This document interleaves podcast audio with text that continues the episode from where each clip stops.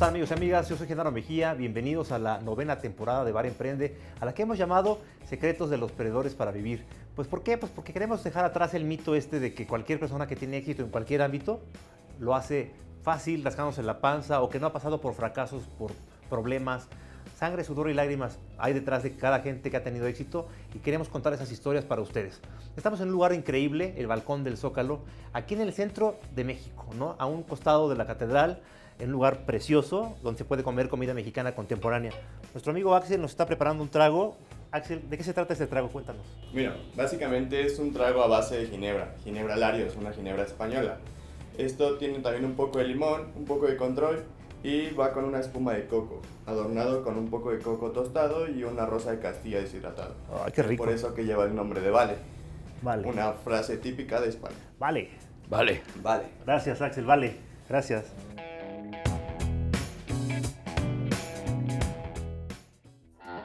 Hola, soy Raúl y bueno, lo que me gustaría traer aquí a Bar Emprende es que te la oportunidad de parar, nos demos la oportunidad de parar para ver para qué estamos aquí. Muchas gracias. Bienvenidas, bienvenidos. Raúl, cuéntanos un poquito de ti. ¿Cómo surge Integralis Group? ¿Qué estabas haciendo antes de Integralis Group? ¿Y cómo este trabajo de consultor, de mentor, de asesor de empresas te lleva a, a transformar pues, tu vida y tu propósito de estar acá?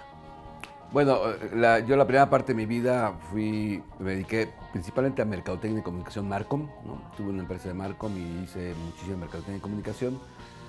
Y luego eh, también empecé una empresa de consultoría y poco a poco fui cambiando de eso a la segunda parte de mi vida que ha sido más bien ya esta empresa consultoría que se llama Integralis, que ya es un pequeñito grupo. Y trabajamos con empresas multinacionales en básicamente toda América y España, eh, bueno, Europa, algo de Europa.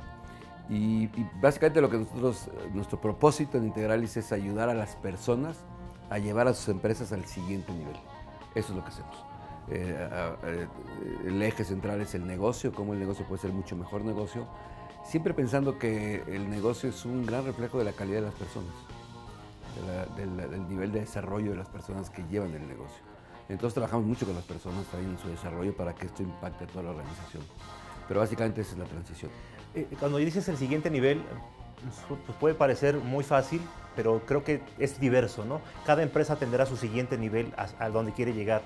¿Qué hay en ese segundo nivel, al siguiente nivel al que tú quieres ayudar a, a la empresa a llegar? En realidad, como tú dices, cada empresa tiene, está donde está, ¿no? Hay empresas que lo que necesitan es eficientar procesos, hay empresas que lo que necesitan es eficientar su flujo de caja o mejor participación de mercado. Los retos de negocio, de lo que nosotros llamamos la dimensión de lo, de lo concreto, están ahí, ¿no? Esos están ahí. Y lo que nosotros decimos o hemos encontrado es que la capacidad para resolver esos retos de manera sustentable o sostenible tiene mucho que ver con la capacidad de desarrollo, con el nivel de desarrollo de las personas. Entonces, si tú tienes un desafío como participación de mercado en tu organización, bueno, una, una manera de, de resolver el desafío de la participación de mercado es que las personas que tienen desafío, ese desafío en la organización se desarrollan ellas para ser mejores personas a la hora de resolver el desafío. Y esto es más sostenible. Claro. Sí, las mejores personas hacen mejores organizaciones. Pues yo considero que sí. Eso, es- eso creo que, el- creo que el, eh, digo, lo estamos viendo en México y en toda América Latina, ¿no? Lo que tenemos es la consecuencia de un, manejo bastante pobre en muchos sentidos del quehacer empresarial y del, ingenio empresarial. Creo que ahora lo que necesitamos es aplicar el ingenio empresarial que, que aprendemos en las maestrías y aprendemos de los mentores y aprendemos en la organización, aplicarlo a algo que no nada más sea la, la efectividad de la organización, sino que la organización, además de ser efectiva, eso ya es un, ticket de entrada, no pues, pues tienes que generar utilidades, o sea, tiene que ser una organización que funcione, sea una mejor empresa, sea una mejor empresa para todos los stakeholders, para los colaboradores, para la sociedad, para los proveedores, para, para los clientes. Realmente una empresa que si desapareciera la gente se preguntara, dejar un hueco en el mundo, ¿no? Hoy muchos de los productos y servicios que pagamos, la verdad es que los pagamos porque hay que pagarlos, pero me da exactamente lo mismo porque no hay ningún vínculo y son commodities y, ¿no? Pero hay empresas que son muy queridas. Hay, entonces eso, eso somos nosotros. Eh, creemos que es importante que las organizaciones sean mejores, pero sean mejores para todos, sean mejores en todos los sentidos. con Integrales te conocimos cuando estaba, yo estaba trabajando en Forbes. Eh, tú y Lalo Aspiroso, un amigo en común, que le mandamos saludos a Lalo, eh, entraron a trabajar con, con, el equipo de Forbes, con el equipo de editores, y ahí te conocí. Y desde entonces yo he visto una evolución tremenda, no dejas de cambiar, de evolucionar, de buscar nuevas maneras de acercarte a este propósito a partir de ahí conocí que trajiste a México el capitalismo consciente, luego desarrollaste en plena pandemia Revolución Personal, que sigue trayendo más gente. Cuéntanos un poquito de estos dos proyectos. Capitalismo Consciente es, un, una ONG en Estados Unidos, una, asociación civil en Estados Unidos, que a mí me llamó la atención porque surge, surge cuando un maestro en economía en Babson, Rashi Soda, hace una investigación eh, buscando eh, las empresas que más éxito tenían comercialmente hablando. Y descubre varias cosas importantes. Una, que eh, la inversión en mercadotecnia de estas empresas, en general en Estados Unidos, eh, no me acuerdo el número, no lo tengo en la mente, pero es por decirte algo, 70 veces más que la inversión en salud del país. O sea, son unos números, primero, muy alarmantes de la cantidad de dinero que se da en mercadotecnia. Y luego empezó a buscar las empresas que eran más queridas por sus clientes, escribió este libro que se llama Premiums of Endearment, y lo que descubrió es que estas empresas prácticamente no hacían mercadotecnia. Las empresas más queridas no tienen un departamento de mercadotecnia, no tienen un head de mercadotecnia, no hacen promociones, no hacen estampitas, bells and whistles, tríos, combos, nada. Lo que hacen lo hacen bien. Lo hacen a un precio justo, lo hacen bien y lo hacen en cercanía con todo su sistema de stakeholders, con sus proveedores, con sus clientes, etcétera, etcétera. Whole Foods es como en Estados Unidos como el caso emblemático, y entonces eh, él al estudiar esto estudiar estas empresas, se da cuenta además, importantemente, que estas empresas, si las llevamos en el tiempo, para, no paradójicamente, sorprendentemente, su, su, su, su, eh, su valor a lo largo del tiempo es muy superior a las de, a las de Good to Great de Jim Collins. O sea, es decir, como que rompen todos los paradigmas, la acción en la bolsa, la, rotación de los, de los, empleados, el EBITDA, eh, todos los, los KPIs son en general mucho más importantes o mejores que los de la competencia. Entonces él dice, oye, aquí hay algo interesante y se sientan y mapean esas empresas y llegan a esto que se, llama el modelo del capitalismo consciente, que básicamente lo que dice es que estas empresas tienen cuatro características. Una, tiene un propósito superior, algo más allá por lo que vale la pena hacer que esta empresa sea exitosa, más allá del retorno de utilidades, o del valor de la acción, o de lo económico inmediato, primero. Segundo, tienen un mapa de todos los stakeholders y todos están integrados en el proceso. Yo participé con algunas empresas en Estados Unidos donde la planeación estratégica la hacían con la competencia. O sea, invitan a los empleados, a los consejeros, a los proveedores y la planeación estratégica que en México la hacemos top secret y nadie debe saber, abierta, incluso en muchos casos traían a proveedores y a competencia. Eh, tienen, propuesto, tienen una cultura consciente, una cultura consciente, así le llaman ellos, eh, porque ese término de consciente está como ya muy acabado, pero cultura consciente, básicamente una cultura consciente es una cultura abierta, una cultura donde, donde básicamente em, el principio es como la apertura y el principio de pertenencia es la, como la autogestión, ¿no? donde no hay estructuras de poder, lo estamos viendo por muchos lados ahora. Y, ya te dije el último, cultura. Falta, falta uno, la, la cuarta. Cultura, propósito, cultura, stakeholders y... ¿Liderazgo consciente? El liderazgo consciente, gracias.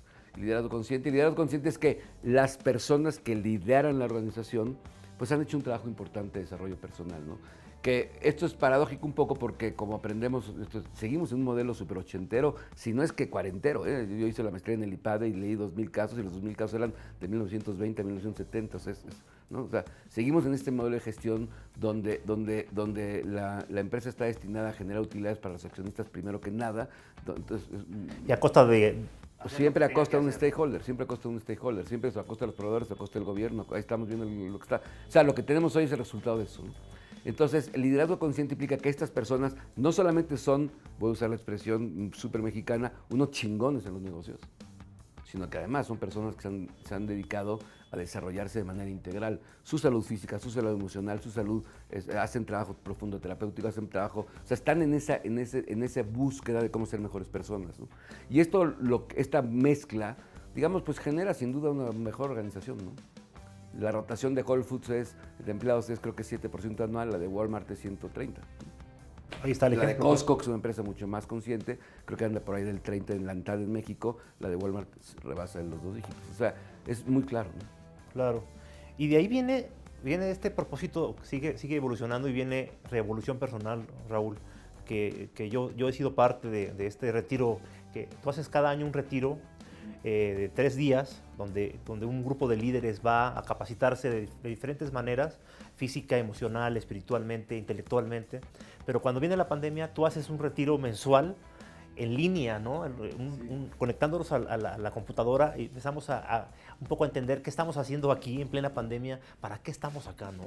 Que es un, una cosa que ha sido una labor tuya de muchos años, ¿no? Encontrar nuestro propósito, no solo el tuyo, sino el de los demás, ¿no? Sí, en realidad, en, eh, eh, al, en, el, digamos que al eje de todo el trabajo que hacemos, tanto en Integralis, en todas las empresas integrales, porque son seis empresas ahora, este, eh, lo que hacemos en capitalismo consciente por todos lados, el eje es encontrar tu propósito de vida. ¿Para qué estás en este momento de tu vida aquí? O sea, tú tienes un propósito muy claro en este, estás haciendo esto para algo, ¿no? ¿Para qué estás haciendo esto? Entonces, esta pregunta es bien profunda y normalmente pasamos en este rat race, ¿no? De que dice Kiyosaki, ¿no? De la universidad a la deuda del coche, a la deuda, nacen los hijos, a la escuela, y, y, vamos por la vida, y de pronto mi padre se acaba de morir en el COVID hace un año, ¿no? Y cuando yo lo vi morir, eh, eh, dije, puta, lo que sigue soy yo, o sea, ya me toca a mí, la siguiente generación, ¿y, y, y qué hago en mi vida? ¿Hasta dónde estoy? Es como un, esto, entonces, lo que hacemos en Revolución Personal es que diseñamos una, un framework, ¿no? Que lo que hace el framework es que te permite hacer un mapa de dónde estás tú como individuo de, eh, en este momento de tu vida en un desarrollo mucho más integral. Son 12 líneas de desarrollo eh, de, que, que, puedes mapear. Te ubicas ahí, la primera pregunta es ¿para qué estoy en este momento de mi vida aquí? Y hay todo un ejercicio para eso, ¿no? que es lo que hacemos en el retiro. Lo hacemos cada año y hay una, hay una metodología de autogestión, se hace una libreta. Y habíamos ido al retiro antes de empezar la pandemia, hice mis planes y dos meses después todo se fue a la chingada. ¿no? Entonces este, me senté en mi casa y dije, voy a volver a hacer mi retiro ahora en el contexto de la, de la pandemia. ¿Para qué estoy aquí ahorita en la pandemia? ¿no? Y, se, entonces me ocurrió compartirlo en línea con los que habíamos ido. Y fue creciendo y cerca de 2.000 personas han hecho el retiro en casa, eh, que es gratuito. Es una actividad que nosotros tenemos gratuita, la hacemos por, por... Y básicamente lo que hacemos en Revolución Personal es compartir lo que hemos aprendido durante muchos años trabajando yo con individuos y mis colegas y socios, etcétera, ponerlo al servicio de la gente para que pueda encontrar un propósito. A mí me parece, eh, Genaro, que el gran riesgo que tenemos como masa, como mexicanos, como, centro, como latinoamericanos, en general como sociedades, es que dejemos el hueco para que llegue alguien y lo llene por nosotros. Hombre, lo hemos llenado con el consumo, la distracción, la televisión, Netflix nos llena ese hueco.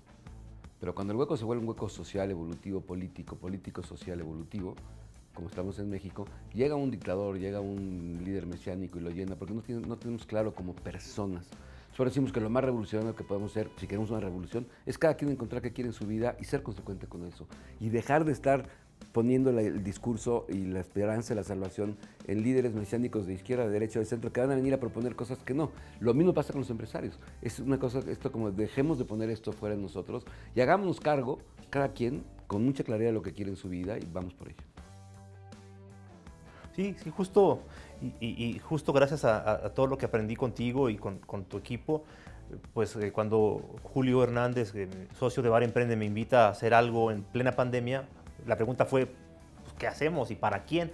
Y, y Bar Emprende nació así, amigos, eh, tratando de difundir el pensamiento emprendedor, el espíritu emprendedor en toda la población. No importa si tienes un negocio o no.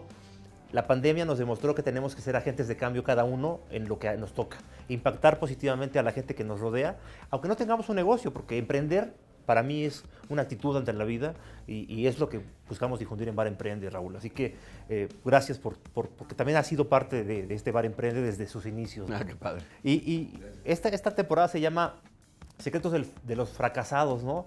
Un poco porque hemos, hemos este, que encajonamos todo, le ponemos a todo un, una etiqueta. El fracasado, el exitoso. Pero no, a ver, no, no es así. El mundo es mucho más complejo y mucho más diverso y rico.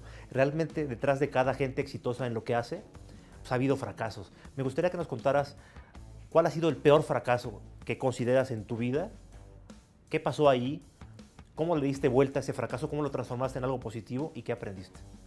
Yo, yo lo veo un poco diferente. eh, no, no, creo que haya tenido peor fracaso, fracaso diario. Eh, yo no concibo, yo no, no concibo mi vida sin fracasos y éxitos, constantemente, todo el tiempo. Fracasé ahorita en tener esta, esta llamada que iba a tener puntual porque empezamos tarde y era un acuerdo que yo tenía con un grupo de personas. Todo el día la vida para mí es, es, un fracaso constante y una victoria constante. Yo entiendo la vida como una paradoja que es difícil de habitar. Y el éxito setentero, ochentero que vemos y que vemos en todos estos podcasts de Logra tus sueños, y es lo que, no sé, era el mejor amante en siete pasos. El éxito para mí eh, es una ilusión. Es decir, es una idea. Ahora mismo un colega mío está de Integralis, está a dos días de empezar el ascenso al, Broad Peak en Pakistán, un 8.000, 8.200 metros, ¿no? Lleva dos años planeando la expedición, lleva un mes en Pakistán y no se hacía poder lograr el ascenso porque si se cierra el clima no llega. Ahora, ¿eso lo hace exitoso o, fracasado? para mí la vida es como una paradoja bien difícil de habitar.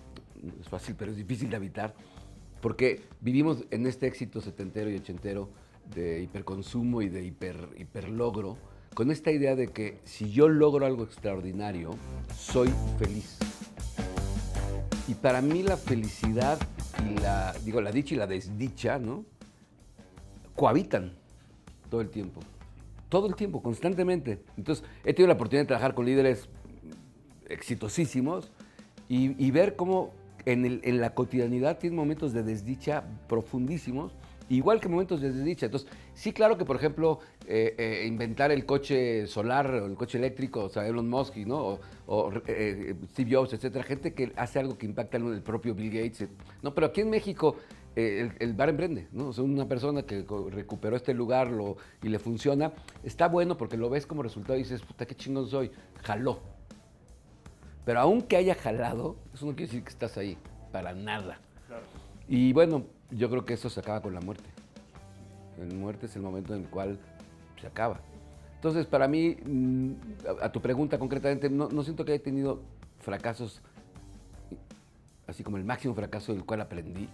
Me parece como muy lineal. Todos los días fracaso. También creo que lo que yo he aprendido más es no tanto estar apegado al éxito y buscando y persiguiendo el éxito como si fuera un lugar, sino mucho más a, disfrutar el camino y a ir corrigiendo el camino como voy pudiendo, lo que voy pudiendo, punto, porque además no hay más que hacer, ¿no? La vida es así, limitada, finita y se acabó. Claro, con las herramientas que tienes en ese momento. Punto. Hombre, esto implica, por supuesto, son confrontaciones fuertes, sí, te la super regué aquí, este, hice este movimiento, podría haber hecho este otro, y este, este trabajo intelectual de análisis, de postmortem, es, es importantísimo, es, eh, es hasta divertido y está bueno hacerlo. Pero no porque llega, no, porque ya aprendiste a hacer A, quiere decir que no te va a fallar B o C. ¿no? Y además, déjate eso, puede ser Juan Camaney y llega la pandemia 2. Y tu Juan Camaney se va a ser una humilde persona que, que lo agarró con las manos en la ventana en la pandemia y ahora estás sin nada y estás volviendo a empezar. Entonces, diría que eso es. E, empresarialmente he tenido éxitos muy padres y fracasos durísimos. Yo invertí una gran parte de mi dinero en tratar de crear una red de empresarios en México. Eh, eh, eh, padrísimo el proyecto, entramos con Telmex para cobrar 300 pesos en recibo telefónico para pymes y iban a tener un servicio donde tenían coaches, tenían un call center de, todos los servicios, créditos y, no jaló. Me eché tres años en un roadshow por todo el país tratando de armar estas redes y, y no jaló y bueno, ya, paz, next, ¿no? Eh, eh, pero al final del día creo que siento que la única manera de entender, por lo menos desde mi perspectiva, no es que son éxitos o fracasos, sino que son el camino que transitas para llegar a donde estás llegando. Claro, claro. Y, la última pregunta para, para cerrar, Raúl. Un poco siento que muchos de nosotros estamos justo en esta carrera de éxito y la, verdad, la verdad, la mayoría de las veces estamos buscando cumplir expectativas de los demás. Pocas veces realmente nos sentamos a, escucharnos a nosotros mismos y a, decir, tú realmente, ¿qué quieres? ¿Qué, ¿Dónde estás pleno? ¿Dónde te sientes útil? ¿Dónde te sientes bien? ¿Cómo, cómo qué, consejo le darías a, la gente que nos está viendo y escuchando para, para, para poder escuchar esta voz interior y, y, justo llegar a eso que es que es, también es cambiable y es maleable y es intercambiable, a ese propósito que creo que justo es un poco la síntesis de lo que tú dices. Dice, el fracaso está bien porque es, es como respirar, fracasar es respirar, es como estar vivo, pero pero cuando tienes un propósito, pues todo eso se vive diferente, ¿no? El fracaso y el éxito se vive diferente. Cuando estás aquí para algo más grande que tú, ¿no? Yo, yo considero que la, la, la práctica, la práctica que no nomás los líderes y los exitosos, todos tendremos que poder hacer eventualmente, es esta práctica poder parar, realmente parar. Y entonces decir, bueno, yo estoy siendo, en este momento de mi vida estoy aquí, aquí o aquí donde estoy. Parar y estar conmigo. Y lo que pasa es que la persona más difícil con la que puedes estar es contigo. Luego te caes gordo, ¿no? Es bien difícil, es una práctica bien complicada, porque además estamos hiper distraídos, todo el tiempo distraídos en, en, Entonces, estar conmigo es difícil. Estar conmigo, yo tengo 57 años, parar los 57 años de mi vida y decir, ¿dónde estoy? ¿No? ¿Qué hice? ¿Dónde estoy parado ahora? ¿Qué quiero para la siguiente etapa de vida? Muchas veces dices, puta, ni le muevo. Además, tengo mucho trabajo, ¿no? Es decir, entra esta mecánica de, distracción increíble del trabajo. Lo que yo he visto en estas personas más desarrolladas, gente que respeto y admiro, exitosísimos empresarios, son que son gente que tiene la capacidad de parar, ¿no? Eh, parar de verdad, estar desconectados, desconectados cuatro días encerrados meditando y preguntándose quién soy, haciendo vipasanas, eh, eh, haciendo trabajo fuera del trabajo, pues, sentados con su familia. Yo me acabo de pasar ahorita 45 días de viaje con mi mujer sin tocar el teléfono, los dos, uno con el otro, ¿no? Viviendo nuestra relación y, viviendo qué queremos para la siguiente etapa de nuestra vida y quién sabe qué íbamos a llegar, ¿no? Igual se abriera la caja de Pandora y, ¿no? Y de verdad.